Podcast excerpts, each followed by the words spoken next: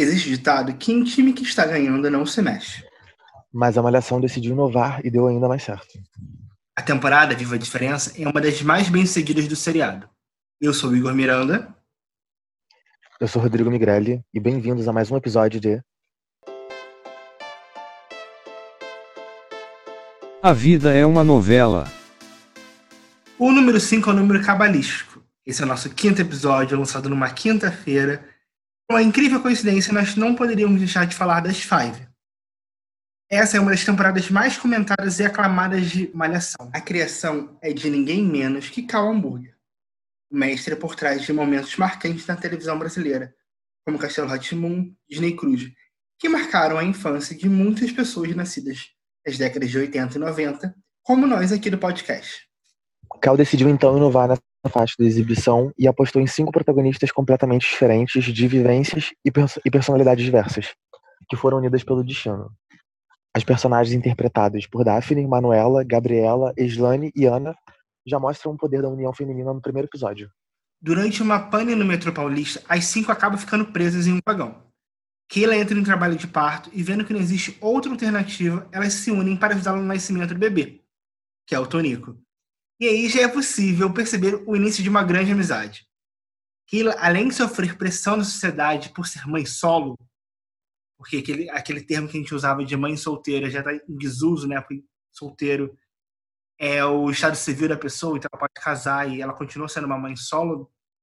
Ela ainda tem tenta se encaixar nos padrões de beleza que as pessoas acham que é necessário para ela. É uma pessoa magra, alta, loura, de olhos azuis.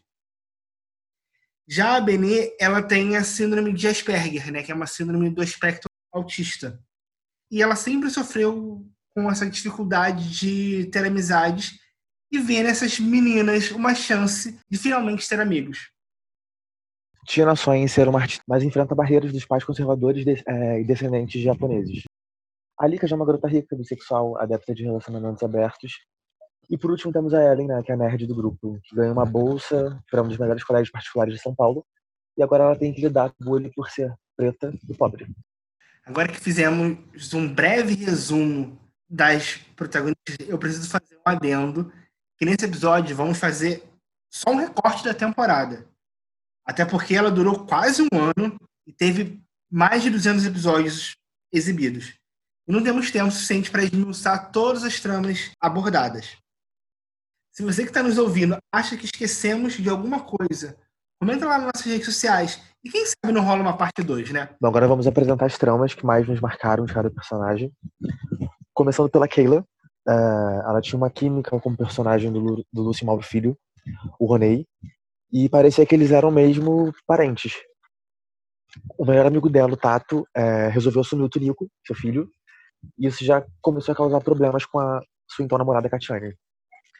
Antes as duas eram muito próximas, né? Elas formavam um trio de cais com a Catarine. Keila não feliz com o seu corpo, né? Fora dos padrões estéticos. Ela decide comprar remédios de emagrecimento e começa a sofrer com os efeitos colaterais e vai parar no médico. A personagem que eu vou falar é vista por muitos, inclusive eu, como a chata do rolê.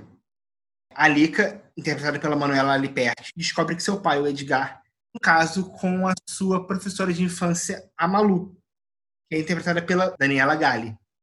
E, fruto desse relacionamento, tem a amiga de infância dela. Então, assim, isso gera um problema com ela, para ela entender entender que esse, que esse relacionamento perfeito que ela via dos pais, né, o Edgar e a Marta, interpretada pela Malu Gali, né? Apesar desse mesmo sobrenome da Dani e da Malu, elas não são parentes.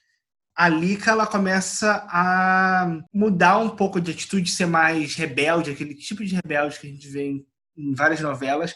Ela começa a fumar, que a mãe já vê como algo ruim, porque ela fez isso durante a adolescência dela e viu que não deu certo. E ela chega num momento que ela até começa a usar drogas em festas e tal. Boa, Lica. O que rolou na tua festa não foi suficiente pra você? Não, não foi, Felipe. Por quê? Porque eu não sei se você lembra, mas a última vez que você pegou um negócio da mão desse moqueca, você apagou e acordou toda torta no hospital. Ai, não diga. Eu tinha esquecido. Isso não é você pra me lembrar? Você vai mesmo zoar a noite, Felipe? Ai, que mala. Mala ali.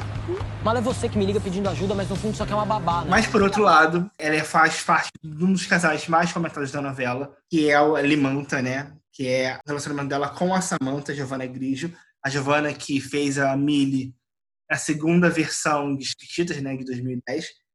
É, elas até hoje são comentadas e foram um dos casais mais chipados dessa temporada. Bom, agora vamos falar de Ellen. né? A Ellen ela começa a novela estudando no Cora Coralina e orientada pela sua diretora Doris, é, Ana Flávia Cavalcante. Ela deixa um pouco da vida de hacker e foca cada vez mais nos estudos e isso acabou garantindo para ela uma bolsa no colégio. Mas ela acaba tendo dificuldade né, de, se, de se adaptar devido ao preconceito racial e social. E ela acaba namorando o nerd do colégio, o Jota. É, eu preciso fazer um comentário sobre isso que o, o Rodrigo falou, que a Ellen, ela sempre foi uma potência e foi mostrado para ela de que se ela tivesse as oportunidades, ela poderia ser uma potência ainda maior. E por ajudar, né, que é uma coordenadora muito boa, durante a, a temporada inteira ela teve atitudes é, que muitos colégios precisam de profissionais assim, né, que incentivam o seu aluno mesmo que está desmotivado. A Ellen acaba terminando a, essa edição de Malhação, né, indo para o MIT, que é uma das maiores universidades dos Estados Unidos, né, de tecnologia. A Benê, né, ela era muito sozinha antes de conhecer as Fives.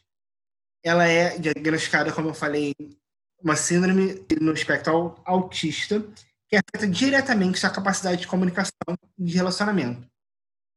Ela mora com seu irmão Juninho, e sua mãe é a Josefina, vivida pela Aline Fanju. Eu preciso destacar, não podia deixar passar esse episódio sem destacar, sobre a caracterização da Aline. É, agora, revendo, eu pude ver como ela mudou da Periguete Maricela em Totalmente Demais, que acabou de ao ar, né, nessa edição especial, para a Josefina, que é uma mulher mais simples, que é uma zeladora, que faz de tudo pela sua filha, é super protetora, com medo de expor ela para o mundo com seus problemas assim, a atriz é muito boa e a Bené acaba descobrindo também o seu talento para música. E assim ela acaba conhecendo seu par romântico, o também pianista Guto. Posso saber o que você tá fazendo aqui? Eu vim ter minha aula de piano. Eu tava na aula de robótica, eu tô cansado. E esse negócio de aula de piano era brincadeira. Você apostou comigo no Pebolim e perdeu. É, Guto. Aposta é aposta. Perdeu tem que cumprir, né? Boa aula, professor. Com uma boa família conservadora, Mitsuko, a mãe da Tina, né, que é vivida pela Ana Hikari. Inclusive, é, só antes de, de é, continuar, né, eu achei a Ana, assim, incrível, incrível, incrível. Eu adorei ela. Inclusive, foi é, uma das pessoas que me chamou a atenção, assim, para assistir a temporada. Não sei porquê, mas eu, eu, eu me simpatizei, gostei muito dela e eu tô, assim, um pouco ansioso para ver ela em outros papéis, assim. Acho que vai ser interessante. Bom, mas voltando, né? Ela veio de uma família, né, super conservadora. A mãe já tinha planos para ela, né? Queria que ela seguisse a carreira médica, que se casasse com um descendente oriental. E por desespero dela, nada disso aconteceu, né? Porque é, ela não queria nenhuma das duas coisas. Ela queria seguir a carreira de artista. E aí, nesse entremeio, ela começou a namorar o Anderson, né? Que é o irmão da Ellen. E para separar, o, separar o casal, né, a, Mitsuko manda a, a filha para um intercâmbio no Japão, mas descobre que lá a Tina também está se dedicando muito mais à música do que aos estudos, né? E aí manda trazer ela de volta. No desenrolar disso tudo, né, a, a, a Mitsuko acaba ficando doente e ela é salva através de uma doação do Anderson, né? E namorado da Tina. E só depois desse momento, de toda a situação crítica, que ela acaba aceitando de vez o casal. Eu preciso, eu não quis cortar o Rodrigo, né? Mas eu preciso comentar que as atuações são incríveis, to todas as cinco, porque como elas são atrizes que não tinham tanto destaque antes em outras produções, né? como é normal com a Malhação, é meio que uma escola para atores iniciantes, eu achava que elas eram exatamente como são as personagens.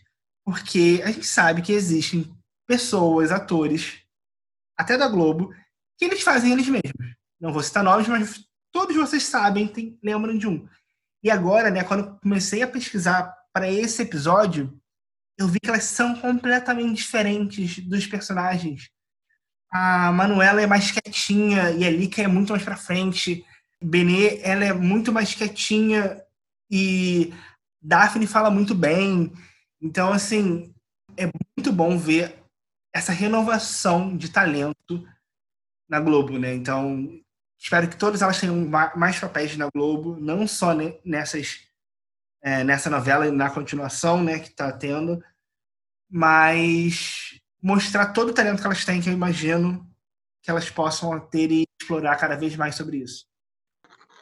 Sim, inclusive, é, só para fazer um parêntese aqui rápido, a Daphne mandou muito bem no papel, né? Porque é, eu não conhecia né, é, ela, foi a primeira vez que eu vi algum, algum trabalho dela, e a Benê tinha todo aquele jeitão, né, e tal, não sei o quê e você ficava, cara, tipo, como é que será que deve ser essa menina, a atriz, sabe, tipo, na vida real e tal.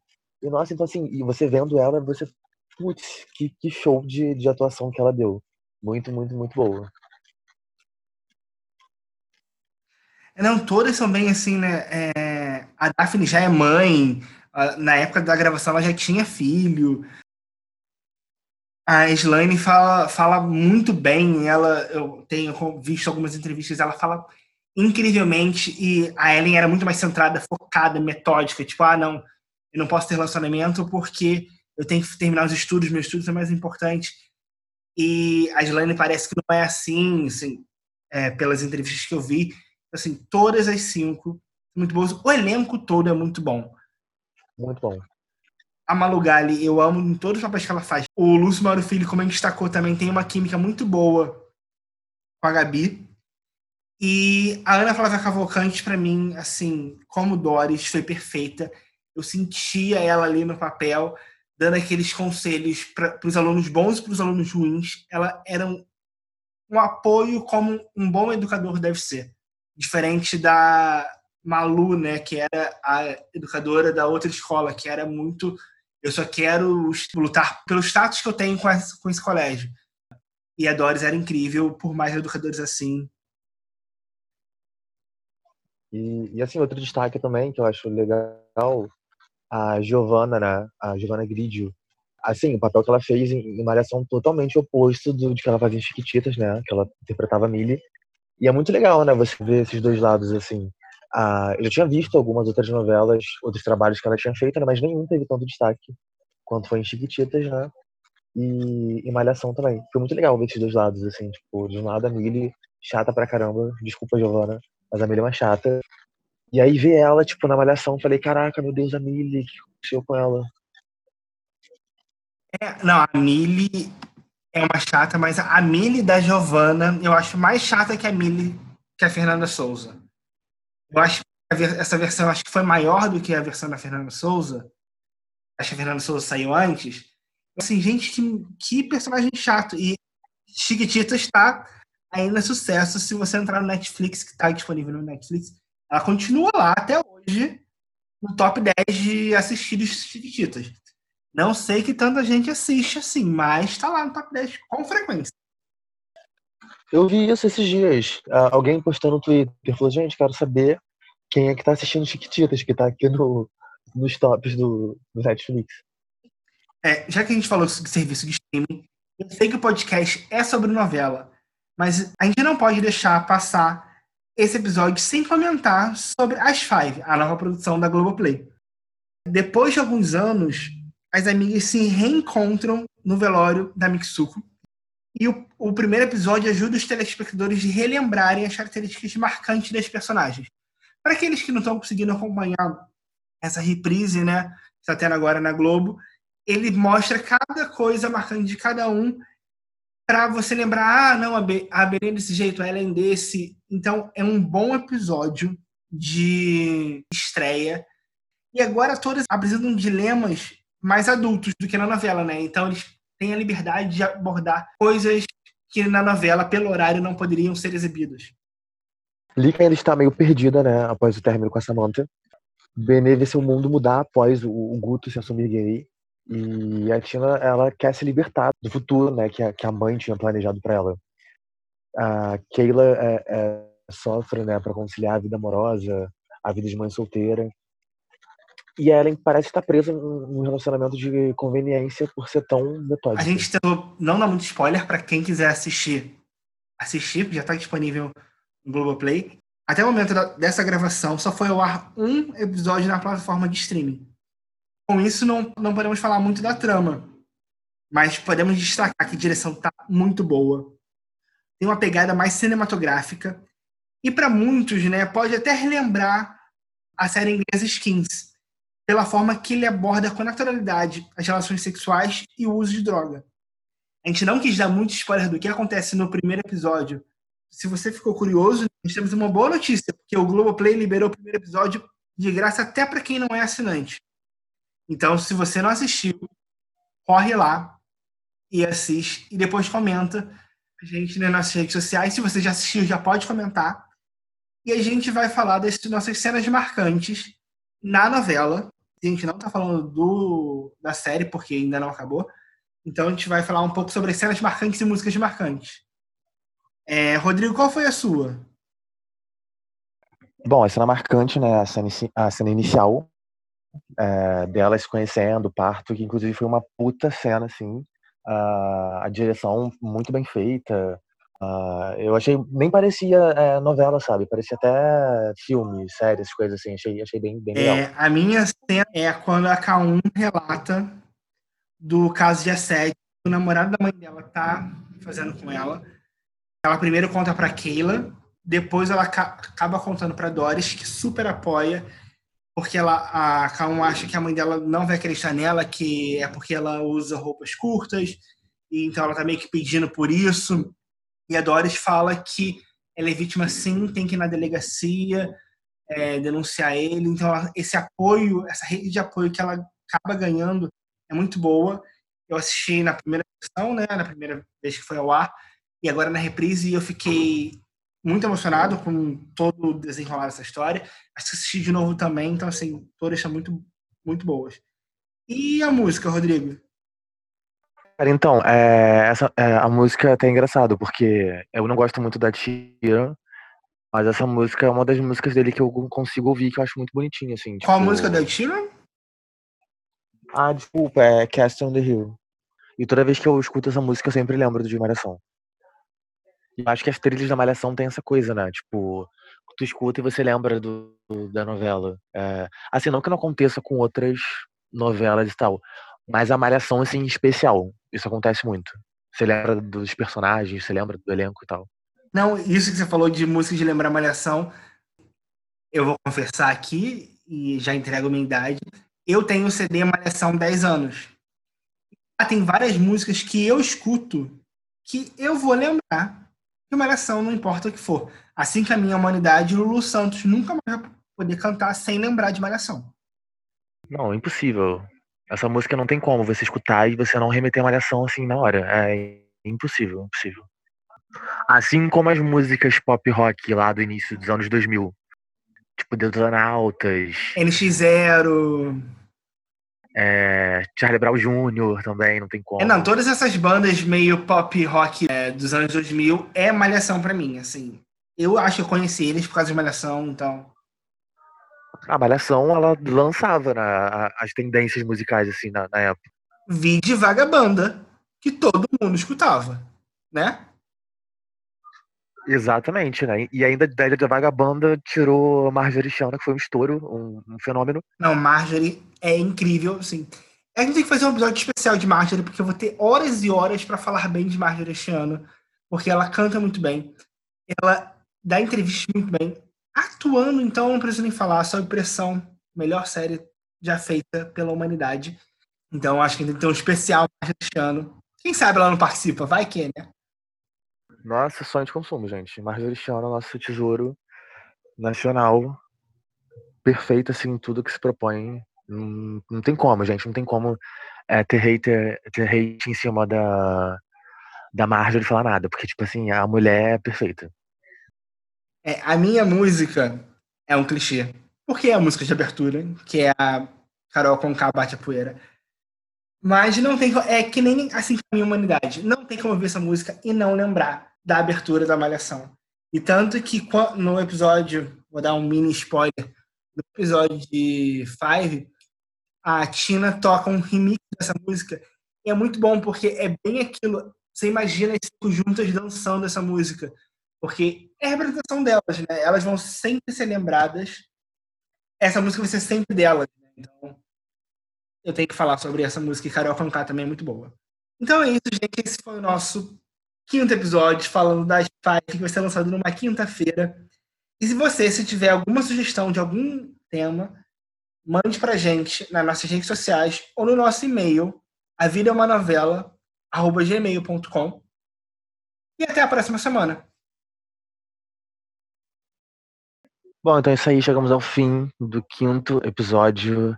Então, o número 5, acho que a gente pode guardar aí, sei lá, pra tentar fazer uma fezinha, alguma coisa aí, que acho que é um número que vai dar bom aí esses dias. E é isso então, a gente continua aqui aguardando feedback, sugestões e ansiosos para os próximos e próximos e próximos episódios. Beijão e até a próxima semana.